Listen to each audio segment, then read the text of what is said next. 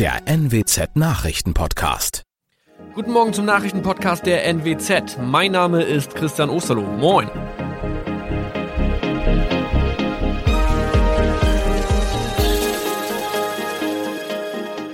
Und das sind unsere regionalen Nachrichten am Morgen.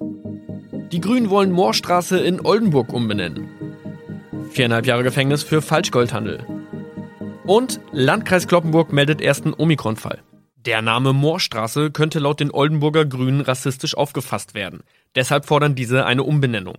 Die Straße wurde allerdings nach Hermann Moor benannt, einem der ersten Siedler in der Gegend. Um Missverständnisse auszuschließen, beantragen die Grünen eine Änderung in Hermann Moor Straße.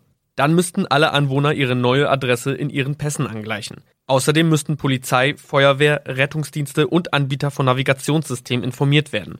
Die Stadtverwaltung schlug vor, ein Zusatzschild mit Informationen zur Person Hermann Mohr anzubringen. So könne man alle Irritationen beseitigen.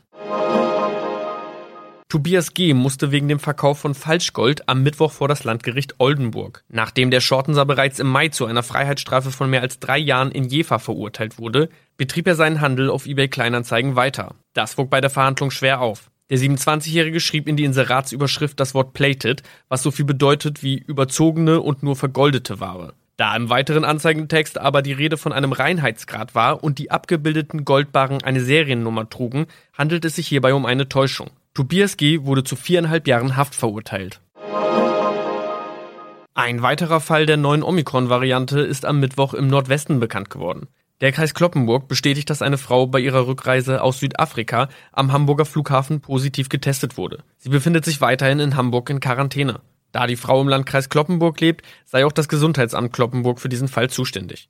Zuvor gab es bereits bestätigte Omikron-Fälle in der Wesermarsch und im Kreis Leer. Das waren unsere Nachrichten aus der Region. Weitere aktuelle News aus dem Nordwesten finden Sie wie immer auf NWZ Online. Und Aktuelles aus Deutschland und der Welt hören Sie jetzt von unseren Kollegen aus Berlin. Vielen Dank und schönen guten Morgen. Ich bin Benedikt Meise und das sind heute unsere Themen aus Deutschland und der Welt. Die vierte Corona-Welle flachhalten, die Vorschläge des Gesundheitsministeriums stoßen auf Kritik. Außerdem gibt es noch viele offene Fragen, gerade was den Schulbetrieb angeht. Weiterer Prozess im Missbrauchskomplex Münster. Eine Mutter soll trotz Wissen darüber nicht gehandelt haben und 86 Cent mehr pro Monat. Das Bundesverfassungsgericht gibt heute Vormittag seine Entscheidung über den Streit um die blockierte Erhöhung des Rundfunkbeitrags bekannt. Deutschland will ab sofort Corona-Impfdosen des Herstellers AstraZeneca an Länder mit akutem Bedarf spenden. Das teilte das Gesundheitsministerium mit.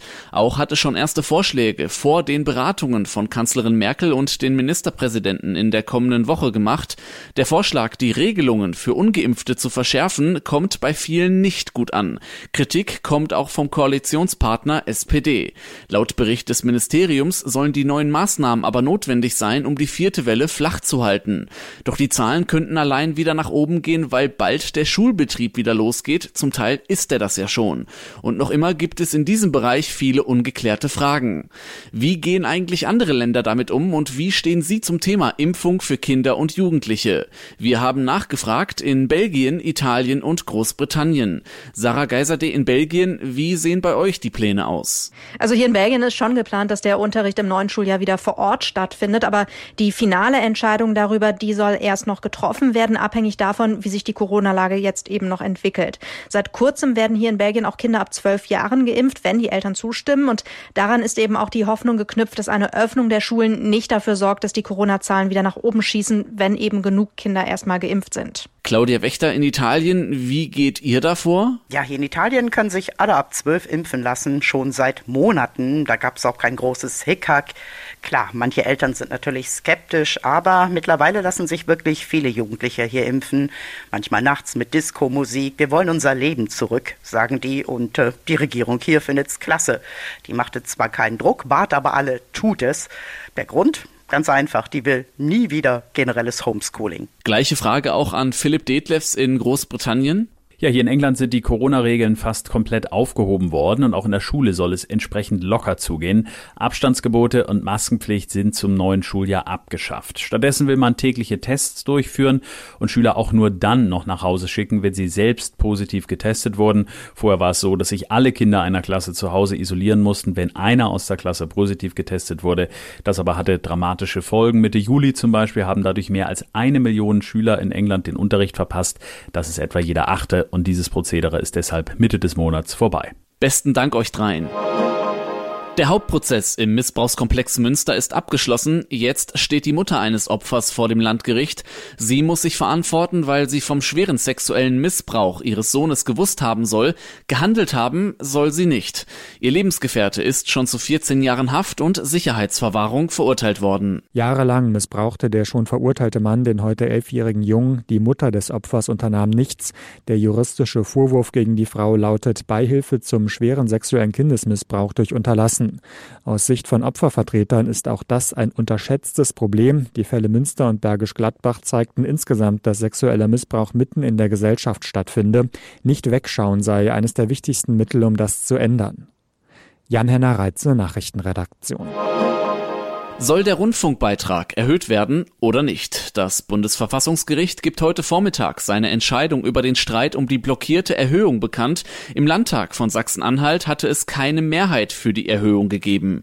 Die öffentlich-rechtlichen Sender ARD, ZDF und Deutschlandradio hatten gegen die Blockade geklagt. 17,50 Euro pro Monat, so hoch ist der Rundfunkbeitrag im Moment. Eigentlich sollte er Anfang des Jahres auf 18,36 Euro steigen, aber dafür hätten alle Bundesländer zustimmen müssen. Sachsen-Anhalt aber war nicht dabei. Ministerpräsident Haseloff zog den Gesetzentwurf im Landtag zurück, als klar wurde, dass seine CDU wohl nicht zustimmen wird. Die Koalitionspartner SPD und Grüne aber schon. Und mit der AfD, die sowieso oft die Öffentlich-Rechtlichen kritisiert, wollte Haseloff keine gemeinsame Sache machen. Die Sender reagierten mit Verfassungsbeschwerden. Sie wollen mit der Erhöhung der Gebühr eine drohende Finanzlücke schließen. Thomas Brock, aktuelle Redaktion. 13 Jahre, so lange gab es keine olympische Goldmedaille für den deutschen Schwimmverband. Britta Steffen siegte damals bei den Beckenwettbewerben. Nun gibt es wieder eine Goldmedaille dank Florian Wellbrock. Der 23-Jährige gewann im Wettkampf über 10 Kilometer im Freiwasserschwimmen. Unterdessen ist die belarussische Olympiasportlerin Kristina Timonowskaja nach Europa gereist. Sie war ja ins Visier der belarussischen Behörden geraten, weil sie Kritik an Sportfunktionären ihres Landes geäußert hatte. Christian Thiele in Moskau, der Vorfall hatte ja international Schlagzeilen gemacht, auch in Belarus selbst oder bekommt das dort niemand mit? Ja klar, das ist ein Thema. Natürlich läuft das nicht in den Staatsmedien rauf und runter, aber viele, die halten sich ohnehin im Nachrichtenportal Telegram auf dem Handy auf dem Laufenden. Und da berichten die Medien schon drüber, frei sogar. Leider gibt es in Belarus nicht mehr so viele unabhängige Medien. Lukaschenko, der Machthaber, der hat viele Journalisten festnehmen lassen. In den Staatsmedien, wenn die über den Fall berichten, da ist dann von Verrat die Rede.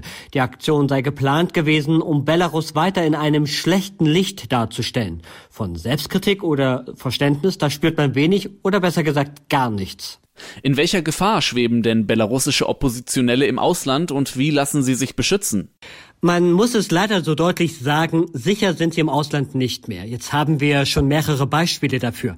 Erinnern wir uns an den Blogger Roman Protasevich. Lukaschenko hat vor ein paar Wochen ein Passagierflugzeug über Belarus mit Hilfe eines Kampfjets runterholen lassen, um den Oppositionellen festzunehmen.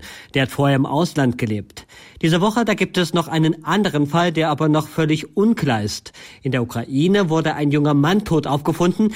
Der hat eine Organisation in Kiew geleitet, die geflüchteten Belarussen hilft. Und plötzlich ist er tot. Nach den Protesten im vergangenen Jahr, sind viele Oppositionelle ins Ausland gegangen. Und es ist klar, dass viele nun Angst haben. Besten Dank, Christian. Fast 60 Prozent der Grundschüler in Deutschland sind laut DLRG keine sicheren Schwimmer und es könnten wegen der Corona-Pandemie noch mehr geworden sein. Zwar gab es im vergangenen Jahr weniger Badeunfälle, das lag aber auch daran, dass das Leben in Deutschland heruntergefahren wurde. Heute Vormittag zieht die DLRG erneut Bilanz. In unserem Tipp des Tages schauen wir mal, was man selbst machen kann, um Kinder ans Wasser zu gewöhnen und ihnen Schwimmen beizubringen. Kollegin Veronika Peneschko, was ist das Wichtigste, auf das man da achten sollte? Am besten geht geht man in Begleitung schwimmen oder ansonsten dorthin, wo auch andere Menschen sind. In jedem Fall sollte man sich nicht zu weit vom Ufer entfernen. Und wenn man im Meer schwimmt, bewegt man sich auch lieber parallel zur Küste, weil man sonst riskiert, dass man zu weit aufs Meer rausgetrieben wird. Im Zweifel sollte man seine Fähigkeiten auch lieber nicht überschätzen. Auch Kleinigkeiten können zum Ertrinken führen. Was muss man denn bei den verschiedenen Gewässern beachten? In Flüssen wird oft die Fließgeschwindigkeit unterschätzt. Zum Beispiel im Rhein. Da sterben jedes Jahr mehrere Menschen, obwohl die Gefahr eigentlich bekannt ist. Die werden dann einfach mit der Strömung mitgerissen. In Baggerseen kann es dann noch zusätzlich sein, dass der Boden sehr schnell sehr abschüssig wird. Da verliert man buchstäblich den Boden unter den Füßen. Und wenn man noch nicht so gut schwimmen kann, ist das potenziell eine Gefahr. Stehen Kinder beim Baden vor besonderen Gefahren? Ja, es kann eigentlich immer was passieren. Und ich glaube, wenn man mit der Einstellung zum Baden geht, hat man auch offenere Augen.